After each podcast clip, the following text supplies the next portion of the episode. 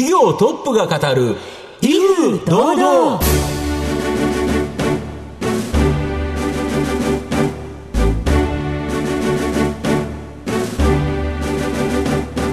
毎度相場の福の神こと藤本信之です。アシスタントの飯村美希ですこの番組は巷で話題の気になる企業トップをお招きして番組の指揮者的役割である財産ネット企業調査部長藤本信之さんが独特のタクトさばきでゲストの人となりを楽しく奏でて紹介していく企業情報番組です。今日はスポーツマンがご登場ということなんですね。はいラガーマンですね。はい、はい。楽しみにしております。皆様番組最後までお楽しみください。この番組は企業のデジタルトランスフォーメーションを支援する IT サービスのトップランナーパシフィックネットの提供。財産ネットの制作協力でお送りします。企業トップが語る威風堂々。それでは本日のゲストをご紹介します。証券コード5025東証グロース上場。株式会社マーキュリーリアルテックイノベーター代表取締役社長、陣隆弘さんにお越しいただいています。陣さんよろしくお願いいたしますはじめ。まして、よろしくお願いいたします。よろしくお願いします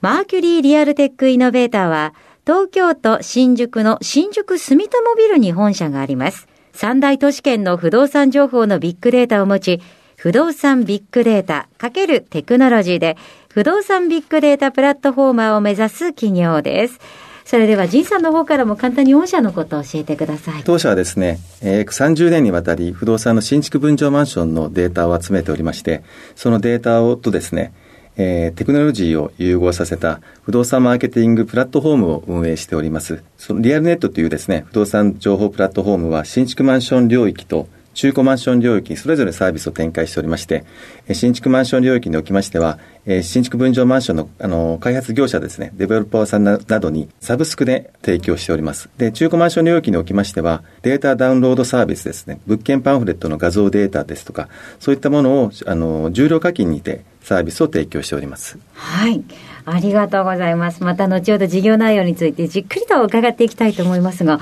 まずはラガーマンであるという、ジンさんの人となりに迫らせていただきたいと思いますので、しばし質問にお付き合いお願いいたします。では、ジンさん、まずは生年月日を教えてください。えー1966年11月28日生まれです。はい。現在おいくつでいらっしゃいますか？はい、えー55歳です。はい。ご出身はどちらでしょうか？生まれは大阪です。父の仕事の関係でですね、小学校の途中から鹿児島の方に引っ越ししました。将来の夢は何でしたか？そうですね、小学校6年生のあの不計参加日の時にはいはい将来の夢を発表するはい機会があったんですけど、その時にはプロ野球選手っていうふうにえ作文で発表してますね。では、じゃあ、高校進学等々も、その野球メインで考えてらしたんですか？そうですね。で、小学校の時に、あの、甲子園を見まして、テレビで。はい。その時にちょうど鹿児島実業の佐岡さんがですね、あー。ベスト4で活躍しているところにいまして、ゃくちゃ人気です。そうですよね。絶頂ですからね、はい、鹿児島実業に行くんだっていうふうに、その時から決めてました。その後、えー試合等もたくさんご出場されたんだと思うんですけれども、途中で辞めてしまわれるんですか？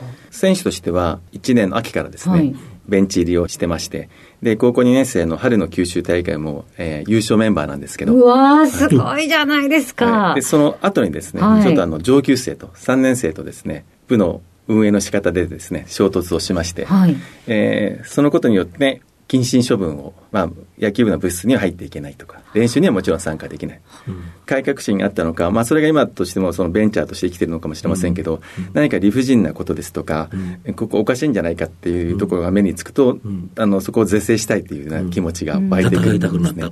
そしてもう、それだけの熱い思いで野球続けていらっしゃった。後、ラグビーに進まれるんですね。夏休みが終わりまして、2学期学校に行ってですね、まあ、復帰させてくださいって話をしたんですけど、あの、退部だっていうことで、野球部をクビになってしまいまして、はい。まあ、それも前代未聞だと思うんですけど、そうですね。はい、そうですね。うん。で、えっ、と、担任の先生がですね、せっかく運動でいい才能を持ってるから、運動やらせた方がいいですっていうことで、まあ、ラグビーだったら仲間も友達もいっぱいいたのでっていうことで、ラグビーを選んで、で、3年生の時にラグビー部に入りました。3年生から。そうですね。はい。その後、ご活躍はいかがでしたでしょうか？春の県の大会からですね、一応フルバックでレギュラーになりまして、で、その後に、あの、花園の大会が全国のラグビー選手権があるんですけど、そこに、えー県で優勝して、花園に出場しまして、うん。今だとですね、鹿児島実業ももう花園も何回も出場し、何十回って出場してるんですけど、えー僕たちが初めて、あ、そうなんはい出場したんですね。うん。はい。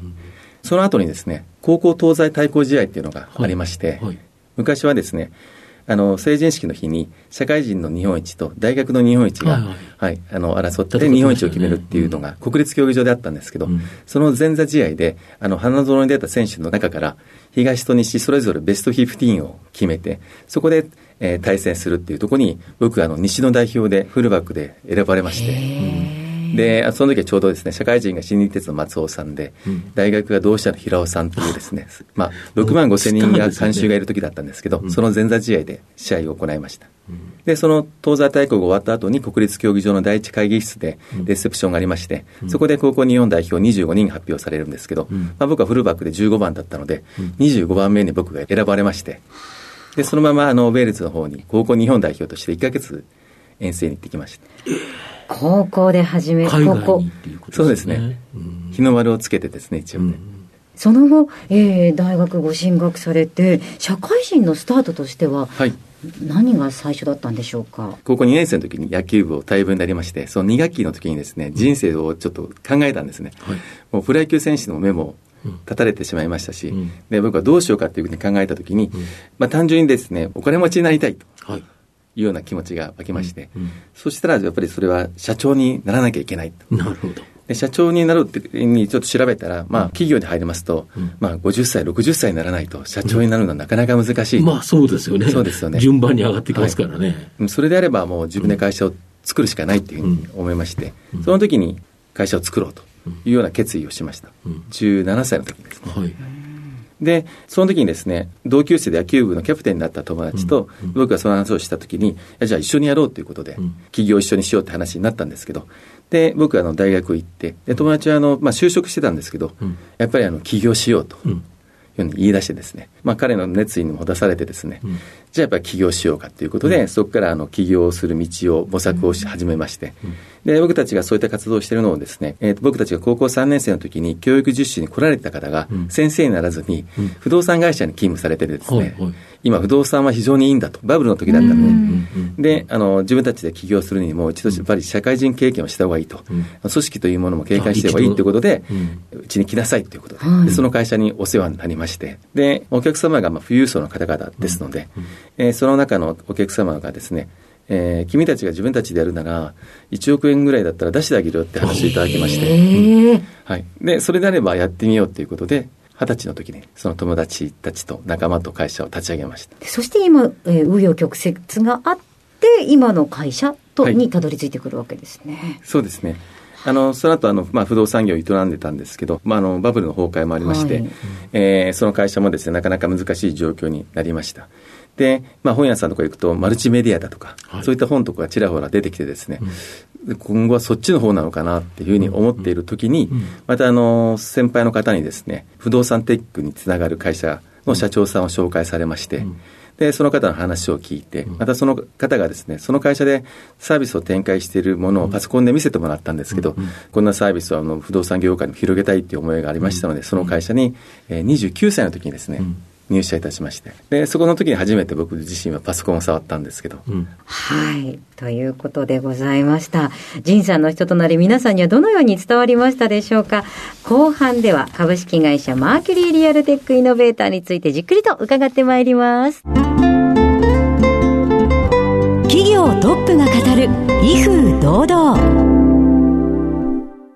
では後半です。藤本さんのタクトがどう冴え渡るのか。ゲストの仁さんとの共演をお楽しみください。まあ、御社はこの不動産のビッグデータ、これを保有しているということなんですけど、はい具体的にはどんなビッグデータ持ってるんでしょうか？新築分譲マンションのですね、はいあのパンフレットを元にしたデジタルデータなんですけど、うんマンションの棟数でいうと6万3000棟、はい。で住戸数でいうと約270万戸、はい。で間取りの数でいうと62万個のデータを持っておりましてまあ、これをコツコツコツ、ん。あの30年間貯めてきたと、でまあ、10年ぐらい前からですね、不動産ビッグデータと言えるぐらいの規模のデータになってきました、なるほど。これどうやって収益化してるんですか？先ほど、まあ、開発業者向け、仲介業者向けっていうお話あったと思うんですが。はい、蓄積されたデータはですね、うん、あの、リアルネットと呼んでいる不動産情報プラットフォーム上にあるですね、はい、えー、マーケティングシステムや、うん、あの、ダウンロードサービスを介してですね、利用可能になっておりまして、うんえー、新築料金向けのマーケティングシステムはサブスクで、うん、仲介業者向けのサービスはダウンロードサービスは、あの、重量課金にて収益化を行っております。うん、なるほど。やはり、その開発しようとすると人は、ある場所を見つけたら、その周りにどんなマンションがあって、いくらぐらいで売ってたかというのは、非常に気になるデータということですよね。だから俺、それを御社だと簡単にもう調べることができると。いうことですか？そうですね、簡単に調べますし、うんうん、グラフもですね、はい、XY 軸でいろいろと項目を変えたりすることによって、何百種類っていうグラフを出すことができますので、そのことによって。値段の推移であるとか、はい。はい。なので、あの、新築分譲マンションの業界では、まずは用地仕入れの時にですね、うん、この辺の土地は今、どのくらいで売れてるのかとか、うん、そもそもこの辺は、あの、売れてる土地なのかとか、そういう時調べるときに全部うちのデータを、システムを使って調べていらっしゃると。またあの規約の段階でも、この辺だと 2LDK と 3LDK だとどっちの需要が高いのかと、うんうん、3LDK も70平米と80平米だとどっちがいいんだとか、そういったことがうちのデータで全部わかるようなものになっています。そうすると、マンションを企画するときにも、あそしたらここのあたりはこれが売れてるから、こっちにしておこうとかっていうのが決めれるということですか、そうですね、市場調査や価格設定とかですね、うん、賞金客なので全部生かされて、活用されていますね、で仲介業者は、あれですか、そのダウンロードサービスという形で重量課金だそうなんですけど、これ、どうやって使うんですか？パンフレットはですね、うん、あのコンセプトブックと間取り図と価格表に置かれているんですけど、うん。はい、それをすべてですね、うん、あのデジタル画像化しておりまして、はいはい、そのデータを全部ダウンロードできるようになっております。うん、で、あの、新築分譲マンションのパンフレットをですね、うん、今度中古になった時に、売買するときに、コンセプトブックがあったりですとか、うん、その当時の間取り図があった方が、いろんな意味での営業資料として活用することができるので、特にあの、仲介業者様におきましては、あの、営業の場面でですね、当社のデータダウンロードサービスを活用していただいております。なるほど。で、取材時に、あの、このもう一つ別のサービスとして、マンションバリューというのをですね、はい、まあ、ご紹介いただいて、僕も面白いなと思ったので、はい、僕も自分のですね、マンション実は無料登録したという形なんですけど、はい、このマンションバリューすごい面白いんですけど、ちょっと概要、社長の方からご説明いただいてよろしいでしょうか？はい。あの、マンションオーナー向けのメディアサイトです。うん、で、現在はですね、会員数が約5万人5万人、おりまして、うん、当社のデータから独自に導き出したマンションスコアや、エリアごとの相場情報を、マンションオーナーの資産管理の参考としてご利用いただいております。で今後ですね、このマンションバリューで獲得したマンションオーナーの会員に対して、まあ、既存のリアルネットのサービスで、えー、集めています。マンション業界向けのあのサービスで獲得した新築業者や、仲介業者の方々、またそれ以外のですね、プロフェッショナルの方々をですね、えマンションオーナーにつないでいくことで、マンションオーナーがプロに相談し、プロがそれに応えるサービス環境を整備ししていくことで、まあ、親切丁寧で誠実な不動産業者が活躍し、輝けるプラットフォーム、ここであの不動産業界の弁護士 .com をですね、コンセプトに、今、運営を進めております。ここで面白いのが、まあ、僕も自分の自宅マンション登録したんですけど、はい、登録しただけではまだですって言われて、あの今確認しますからっていう、あの確認って、登記簿取って、本当に確認してるんですよね、そうですね、あの登記簿の方も今、デジタルサービスで確認できますので、そこで確認をした上で、うん、であの登録されたマンションのお部屋の方に、うんパスワードなどの、えー、通知をして、厳正にですね、その方がそのマンションを所有しているかどうかっていうのを確認作業を行っています。なるほど、登記簿取って郵送することによって、本人確認がきちっとできると。そうですね。とすると、本当にそのマンションにその人が持ってるっていうことが、もう確実に認証できると。そうですね。あ、このデータはすごいですよね。そうですね。そうすると、そのマンションごとに、もうどんな人が買ってるのか、そういうのも、まあ、これがもっともっと登録されていけば、はい、本当に力になりますよね。そうですね。まだまだない、うん、世の中にないサービスですので、うん面白い、興味深いサービスになると思います。うん、で、御社は、その不動産業界に送れるメルカリとか M3、はい、まあ、これを目指されてるって、これ、どういうことですか、あそうですね、あのまあ、メルカリはですね、先ほどのマンションバリューですね、うん、こちらマンション内に対して、あのまあ、不動産業者の方々がですね、直接買いはい、い。ろんなオファーを出せる、あの、こんなサービスを受けませんかですとか、うん、えー、この辺でマンションを探している方がいらっしゃるので、うん、えー、売りませんかとか、貸しませんかっていうサービスを行っていくんですけど、その先にですね、それを一般の方々にも公開していてですね、一般の方々も、ここのマンションの、えー、10階以上の、うん、えー、80平米以上のマンションだったら、5000万で買いたいとか、なるほど。そういったオファーを出せる機能を、えー、今後搭載していきます。うん、あの M3 はですね、うん、不動産のバーティカルプラットフォームですね、不動産業界に特化した、うん、あのプラットフォームが、えー、リアルネットなんですけど、そこでですね、今あの不動産業界に従事している方々が、今、会員登録が3万8000人いらっしゃるんですけど、これを今後5万人、10万人、20万人っていう増やしていくことでですね、あの不動産業界に特化した人材マッチングサービスですとか、そういったあの不動産業界の方々がですね、プロフェッショナルの方々がいろいろ情報交換ができるような機能を搭載していくことによって、不動産業界の M3 をなるほど。M3 はお医者さんを全部登録してるから、はい。ねはい、御社の場合はこの不動産に従事してる方、はい、これを登録することによって、不動産従事者向けの M3 になるということですか？ね、御社の今後の成長を引っ張るもの、改めて教えていただきたいんですが。はい。あの、長期的にはですね、あの、先ほど申し上げましたマンションバリューですね、マンションオーナーの方がどんどんどんどん集めていくと。で、あの、今現在、あの、私たちの方で270万個のデータを持っていますので、うん、まあ、将来的にはそのすべてのオーナー様を会員登録させていきたいというふうに考えています。うん。で、短期的にはですね、あの、不動産業界に特化したプラットフォーム、リアルネットですね。こちらの方でも、特にあの、新築分譲マンション業界においては、もう、えー、300社近くの、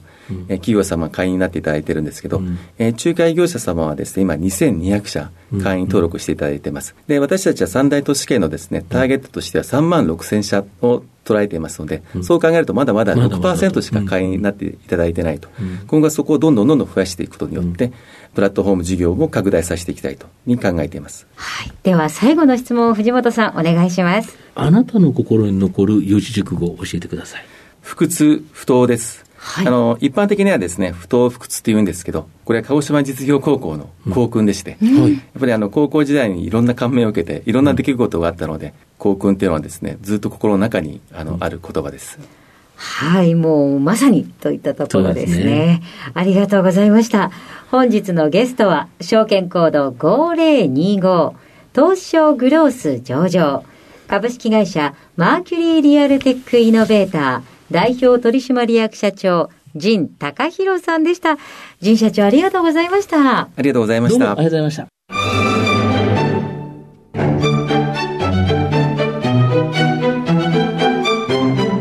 業トップが語る威風堂々